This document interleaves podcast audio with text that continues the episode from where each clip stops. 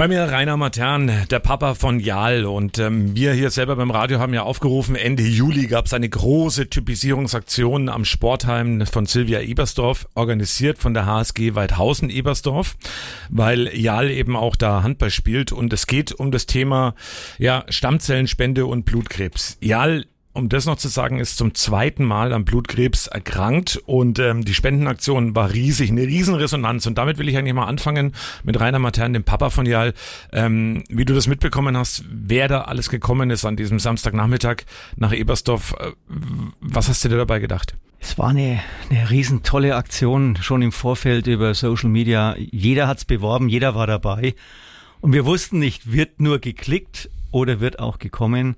Und es war Gänsehautstimmung. Es waren junge Menschen dabei, es waren Familien dabei, es waren ja als Freunde dabei, es waren die Handballer dabei, es war sein Kinderfreizeitteam von der evangelischen Jugend dabei.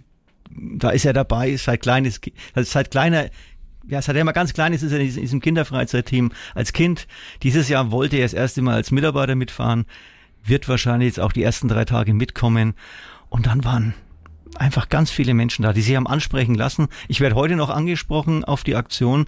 Viele sagen, ich konnte nicht, aber es war für mich ein Impuls, da mal anzurufen, mal hinzumailen, mir so diese Typisierungsstäbchen schicken zu lassen.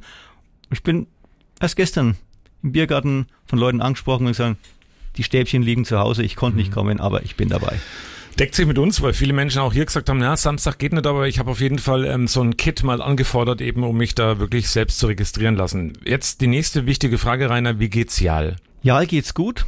Tatsächlich, die Ärzte sind begeistert über seinen guten Allgemeinzustand und er ist, er ist fröhlich, er ist offen. Klar, er hat jetzt ähm, wieder zwei Chemobehandlungen hinter sich, die ihn immer wieder ganz schön schlauchen. Aber er ist wieder aktiv, er ist mit seinen Freunden in Kontakt, ähm, auch mit Omas und, und, mhm. und, und Schwester. Er ist versucht teilzuhaben am Leben. Und jetzt kommen wir zur eigentlichen wunderbaren Nachricht. Ähm, wir können ja mal kurz darüber reden. Du hast mir das die Woche mal abends erzählt, ähm, wie wir uns getroffen haben. Ich habe gefragt, Mensch, wie geht's Jal? Und es gibt einfach eine wunderschöne Nachricht. Die kannst du selber mal erzählen. Ja, tatsächlich. Wir haben eine Stammzellenspenderin, eine junge Frau, frisch typisiert, Klar, aus Gründen des Datenschutzes, wir wissen es nicht, ob es von der Aktion war, aber es ist eine Aktion, die tatsächlich irgendwann im Laufe dieses Jahres erst stattgefunden hat. Mhm. Und was bedeutet das? Also Stammzellenspenderin jetzt gefunden. Also muss man da noch gucken, welche Werte, auf was gilt es jetzt alles zu achten? Es gibt diese große Datei. In dieser Datei sind verschiedene Merkmale definiert. Und es sollten mindestens neun von zehn Merkmalen sein, um überhaupt in den Betracht einer Stammzellenspende zu kommen. Die Spenderin hat zehn von zehn Merkmalen. Dann werden die Menschen nochmal getestet auf alle möglichen anderen Themen, Viren, grundsätzliche Themen, die der Körper so in sich trägt. Jeder von uns trägt Viren äh, an. Das ist also, deswegen haben wir ja unser Abwehrsystem. Und die passt zu 100 Prozent. Das ist eine gigantische Situation. Für die junge Frau bedeutet es jetzt, dass Anfang September sie vorbereitet wird auf die OP. Sie bekommt dann entsprechend ähm, Medikamente, die das Knochenmark bei ihr so richtig anregen. Und dann wird aus, die, aus ihrem Blut werden die Stammzellenspenden, die dann angeregt sind, aus dem Knochenmark herausgefiltert. Und innerhalb von 72 Stunden muss diese Stammzellenspende Bayal auch wieder übers Blut in, ja, ein, eingeführt werden. Und der Plan ist tatsächlich 11. September, Entnahme 11. September Stammzellenspende. Das ist ja wirklich, ähm, das klingt jetzt auch sehr aufwendig. Ähm, vielleicht um das nochmal zu sagen, es ist es auch. Also für jemanden, der da Spender ist, ist es nicht ganz ohne. Also da, da hängt wirklich auch ein bisschen was dran. Ja, also da sind wir auch sehr dankbar, dass Menschen das machen und auch hier ganz besonders für diese junge Frau. Ähm, man ist eine Woche in der Vorbereitung. In dem Moment, wo es klar ist, man ist Spender, muss man natürlich auf sein Leben ein bisschen achten, auch schon, dass man gesund bleibt.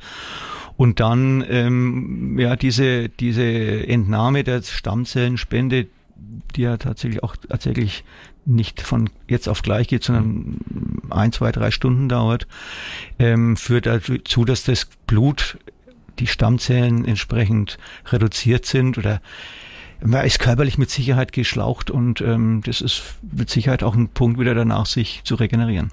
Der Moment, als du erfahren hast, dass es ähm, eine Spenderin gibt mit zehn von zehn Merkmalen, ähm, beschreib mal die Situation, Rainer. Es ist unbeschreiblich. Wir saßen im Ärztegespräch, wir haben die Nachricht erfahren, wir haben gehört, tatsächlich eine junge Frau, auch mit einem mit jungen Stammzellen, was perfekt ist für die Situation.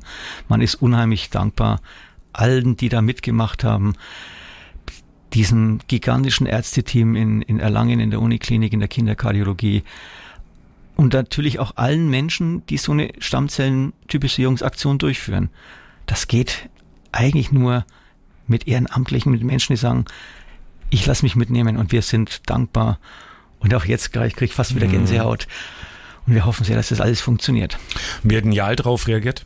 Also das, ist für so einen jungen Menschen eine unheimliche Situation, weil du kriegst es ja eigentlich gar nicht mit. Du merkst nur, du bist körperlich immer wieder eingeschränkt oder es geht dir schlecht, du bist schlapp. Und ähm, er freut sich sehr und ich bin gespannt, äh, was das alles so mit ihm macht. Aber äh, es ist tatsächlich, wir reden von einer lebensbedrohlichen Krankheit. Das sagen uns die Ärzte auch.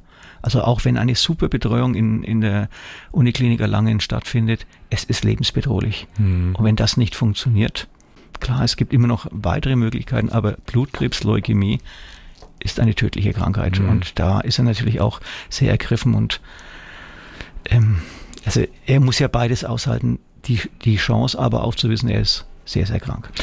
Du hast gerade gesagt, ja, und so habe ich ihn ja auch damals kennengelernt. Ähm, das ist ein lebensfreudiger, ähm, sehr offener, sehr interessierter ähm, äh, junger Mensch. Und ähm, du hast gerade gesagt, er hat unheimlich viel Kraft. Und du hast da gesagt, er hat eine gute körperliche Konstitution. Du hast mir ein wunderschönes Beispiel die Woche genannt. Ihr seid mal irgendwo ein paar Treppen hochgelaufen. Die Geschichte musst du mal erzählen. Ja, tatsächlich. Wir waren im Vorarlberg, Europa, Europatreppe 4000 eine Woche bevor klar war, Blutkrebs ist wieder da. Und diese 4000 Treppen an dem Wasserkraftwerk oder an dieser Wasserleitung entlang vom Fürstkraftwerk ist er in 48 Minuten hoch. Ich als jemand, der durch auch ab und zu mal ein bisschen läuft, ähm, habe 55 Minuten gebraucht. Die Mama 1,15. Das sind immer noch alles gigantische Zeiten. Und da ist er da hochgedöst und vier Tage später kriegst du die Diagnose, Blutkrebs ist wieder da die Ärzte sind sehr begeistert, dass er in gutem Zustand ist, weil es nicht für die Heilung, für alles mhm. Ähm, sehr gut ist. Die Nachricht an dem Tag, als er das wieder erfahren habt, dass es eben wieder so ist, ähm, mit auch dem Wissen, dass er diese Leistung da verbracht hat mit den Treppen, wie die wirklich unglaublich ist. Also 4000 Treppen muss man was machen in der Zeit.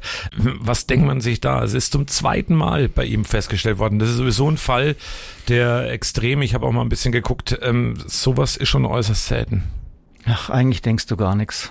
Du bist einfach nur enttäuscht, sprachlos. Du kannst gar nicht viel drüber reden. Hm. Also ganz ehrlich, ich kann jetzt auch gar keine vernünftige Antwort geben, weil es ist. Du denkst oh nein, jetzt geht es wieder von vorne los. Ähm, wir als Eltern sind noch nicht stark betroffen, aber der, der am meisten davon betroffen ist und kämpfen muss, ist Jal. Hm. Das tut er aber auch. Das ist das Schöne. Er hat es ja auch schon einmal hinter. Wie lange ist es eigentlich zurück, die erste Erkrankung? Mitten in Corona, Mai 2020 war die erste Erkrankung. Wie lange hat es damals gedauert? Äh, wir hatten damals keine Stammzellenspende. Ah, okay. Es wurde rein medikamentös über Chemo. Das ist auch der übliche Verfahren bei der Typ von AML, das ist die hm. Leukämie, die er hat, dass das ohne Stammzellenspende geht. Es war aber damals klar, sollte sie wiederkommen, brauchen wir eine Stammzellenspende. Die erste ging ohne Stammzellenspende, mhm. nur mit Chemotherapie. Die Chemo ging etwa von Mai bis Dezember, dann ein Erhaltungsjahr mit einer leicht reduzierten äh, Chemo. Und dann waren wir eigentlich seit Dezember 2021 wieder frei von Leukämie. Mhm. Ich will nochmal zurückkommen auf diese großartige Welle der Hilfsbereitschaft, auf diese Geschichte, was da sich ähm, oder was die HSG Weidhausen Ebersdorf da auch initiiert hat. Die sind ja auch auf uns hier beim Radio zugekommen. Ähm, wenn man merkt, dass viele andere Menschen so hilfsbereit sind und was tun wollen und was machen wollen.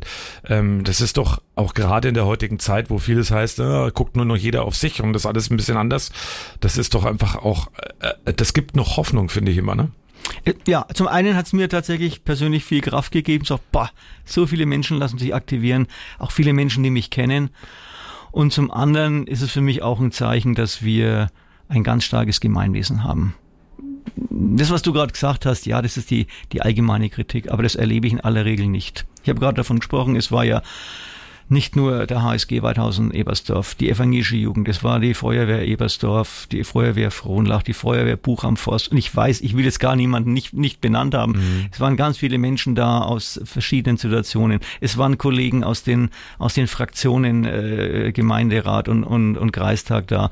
Und es waren ganz, ganz viele Menschen da, die einfach gesagt haben, ja, heute bin ich punktuell dabei und engagiere mich und lass mich typisieren.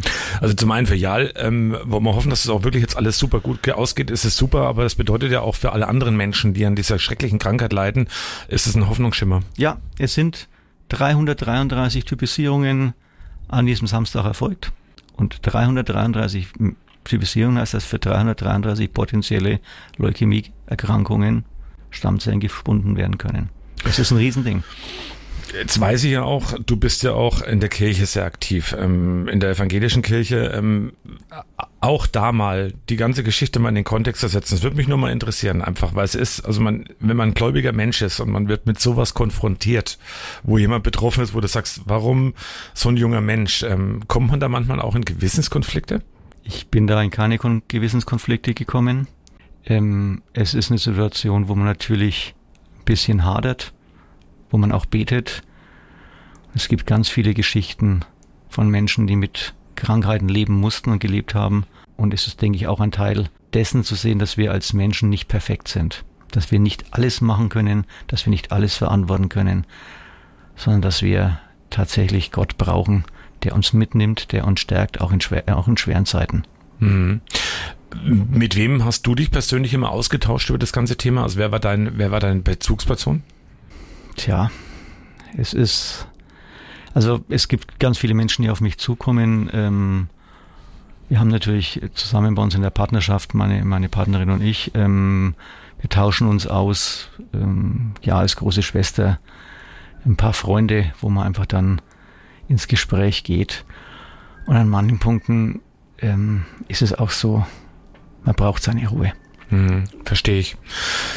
Kommen wir nochmal zurück zu der ganzen Geschichte jetzt, wenn es im September los ist, ähm, wenn es darum geht, eben die Stammzellenspende wird dann auch ausgetauscht. Ähm, mich würde nochmal interessieren, haben denn Ärzte mal beziffert, wie hoch die Chance ist, dass man so einen Stammzellenspender eigentlich findet, mit zehn von zehn Merkmalen, die zutreffen und auch alles andere eigentlich perfekt erscheint? Die, die Wahrscheinlichkeit, dass man eine Stammzellenspende bekommt, ist heutzutage sehr gut. Tatsächlich eine 10 von 10 mit 100 Prozent ähm, habe ich nicht gefragt. Ähm, aber die, die, die Ärzte waren sehr optimistisch, dass sie jemanden finden. Ähm, wir haben auch weitere ähm, Personen, die schon länger registriert sind im Umfeld, die aber nicht die, das 100%-Match haben. Ähm, und man geht heutzutage davon aus, dass Stammzellenspenden gefunden werden können. Die Z Stammzellenspenden ist kein allein deutsches Thema, sondern das ist ein, ein europäisches, ein weltweites Thema. Und so fängt auch die Suchen an in der Region, in Deutschland, in Europa, ähm, in, in der Welt und dann gibt es international ein, ein, dieses Register. Von daher ist die Wahrscheinlichkeit schon sehr, sehr gut, aber so ein großes Match da haben schon alle gesagt, na, da habt ihr echt Glück gehabt. Ja, also und ich finde es ähm, großartig auf jeden Fall. Das ist ähm, eine ganz tolle Geschichte.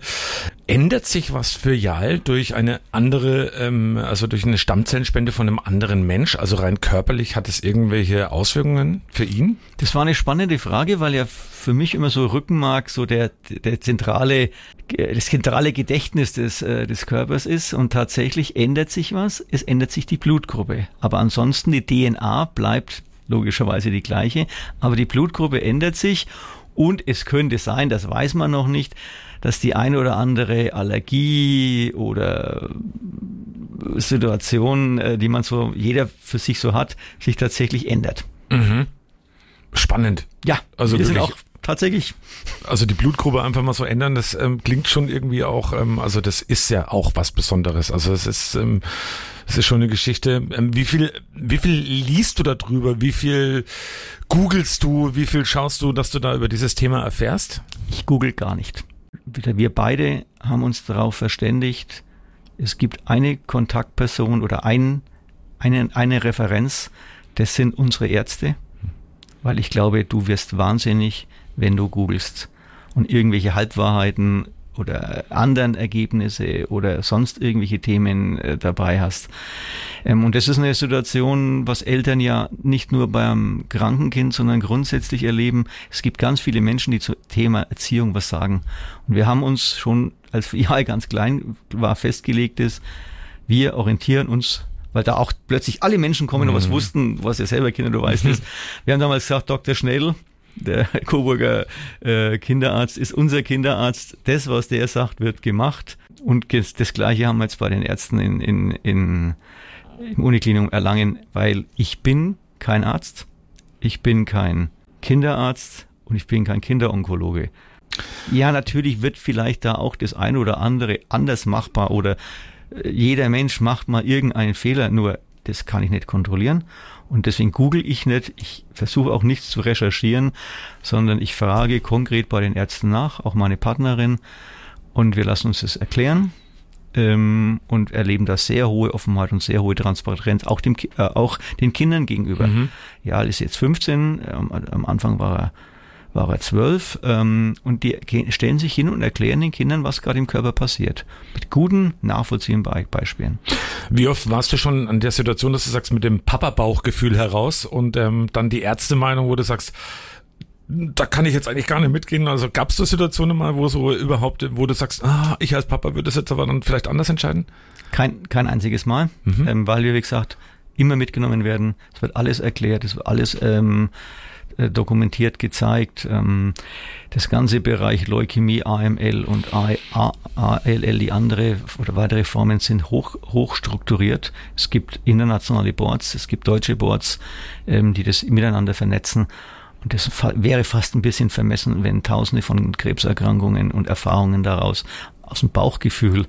Nee, unser Thema ist Spaß, ähm, mit dem Kind, ähm, mit unserem Jahr voranzugehen, Spaß zu haben, zu spielen, zu machen, Aktivitäten zu organisieren. Das ist unser Part.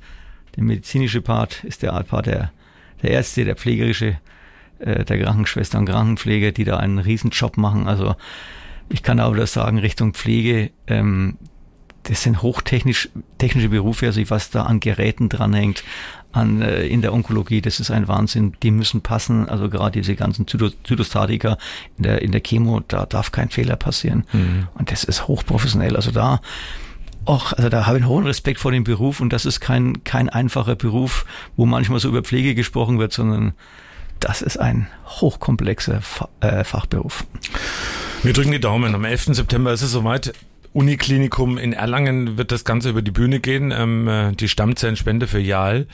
Wenn das alles rum ist, vielleicht auch mal noch einen Blick nach vorn. Wie lange wird es dann dauern, bis sich wieder einiges normalisiert, auch bei Jal und dann natürlich auch bei euch im Leben? Vier bis sechs Wochen ähm, ist er dann in der, in der sogenannten KMT-Zimmer. Diese KMT-Zimmer, Knochenmarktransplantation, ähm, sind mit, zwei, mit einer Luftschleuse abgeriegelt und im Zimmer selber ist Überdruck, damit auf keinen Fall ein Virus, ein Bakterium reingeht. Wenn ich zum Besuchen gehe, äh, muss ich mich komplett ähm, Schutzanzug. maskieren, Schutzanzug. Mhm. Ähm, die Mama ist mit drin, die muss ich täglich medizinisch waschen. Jal muss täglich medizinisch gewaschen werden. Ähm, alle Menschen, die reingehen, auch. Ähm, es wird dann viel angeboten werden von Physiotherapie über Bewegung, damit auch ähm, Fett rausgeht. Und dann wird's etwa ein Jahr dauern. 300, nach 365 Tagen ist dann die letzte Untersuchung, wo nach und nach die Sachen heruntergefahren werden. Und ähm, ja, ansonsten wollen wir halt versuchen, so viel wie möglich in Realität, Leben, äh, Normalität abzuspielen. Da gehört auch dazu, dass er jetzt an der Schule ähm, dabei sein will. Und da gibt es auch Ob Ob Möglichkeiten. Äh, was für Möglichkeiten? Das würde mich mal interessieren. Ja, ja, alles am Kasi. Kasi als Medienreferenzschule ist natürlich im IT-Bereich relativ vorne dran. Und die Schule für Kranke, jedes Kind hat einen Anspruch auf den Schulanspruch. Die Schule für Kranken Erlangen hat uns einen Avatar angeboten. Das Kasi hat den Avatar gerne mitgenommen die Stadt Coburg hat den Avatar ins ähm, WLAN des KSI einge äh, eingearbeitet. Die Lehrer arbeiten schon damit. Wir hatten jetzt äh, in den letzten zwei Schulwochen schon die ersten Tests. Ähm, alle Eltern der Klasse mussten natürlich unterschrieben Datenschutzerklärung, ähm, auch, auch hier herzlichen Dank, dass da alle mitgemacht haben, die Datenschutzerklärung unterschrieben haben, so dass Jal dann tatsächlich, wenn er gesundheitlich und körperlich in der Lage ist, teilnehmen kann. Das ist so ein so ein kleiner Roboter, den, den, den müssen die Kollegen mittragen, dann nimmt er komplett am Unterricht teil, sieht die Präsentationen, sieht, er hört dazu und wenn er was sagen will, fängt das Ding das Blinken an und dann kann er ganz normal am Unterricht teilnehmen. Kommt von der Initiative ähm, Nicht isoliert sein. Mhm. Ähm, die haben, no, Now Isolate heißt, glaube ich, auch die Firma, die das macht. Ähm, und dann kann er am Unterricht teilnehmen. Sein großes Ziel ist, die Klasse zu schaffen.